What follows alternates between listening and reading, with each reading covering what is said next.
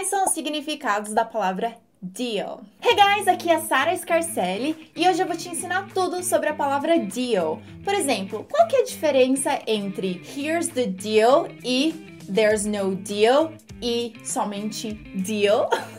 Existem diferenças nesses três usos da palavra deal. Então, fica até o final do vídeo para você conhecer todas as formas e poder utilizá-la ainda hoje. I can't wait. Mas antes, eu quero te convidar a clicar no link que está na descrição do vídeo para saber mais sobre o meu curso online e presencial de inglês, onde você pode aprender inglês de verdade de uma vez por todas. Então, clique no link para saber mais. Deal tem mais de um significado. O significado principal, que geralmente é o mais utilizado, é o significado que eu uso aqui nos meus vídeos. Quando eu falo assim, clique no link abaixo para saber mais, ou se inscreva no meu canal se ainda não for inscrito. Deal. E deal significa combinado. Um outro aspecto dessa palavra é quando a gente fala de acordo, né? De ter um negócio fechado, de estar de acordo. Então, we have a deal. Nós temos um acordo. Ou we don't have a deal. Nós não temos um acordo. Que me leva a uma frase que eu escutei em um filme que a personagem disse assim: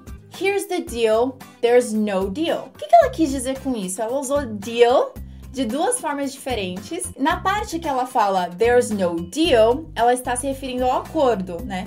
Não há acordo não temos negócio fechado, não estamos de acordo. É isso que ela tá dizendo. Well, there's no deal. Agora, no início, ela já começa falando assim: here's the deal. E o que, que ela quer dizer com isso? É uma expressão que seria o equivalente em português com é o seguinte.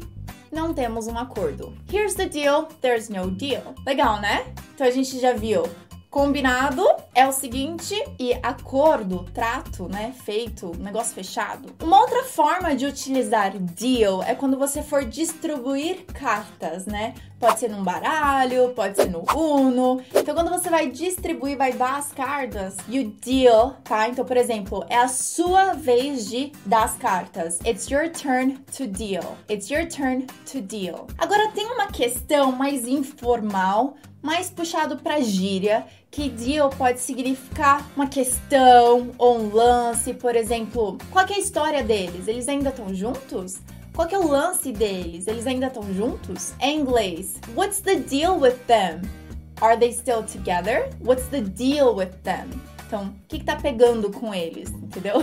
What's your deal? Agora, uma conotação negativa que é importante você saber é que deal também pode estar relacionado com o tráfico de drogas.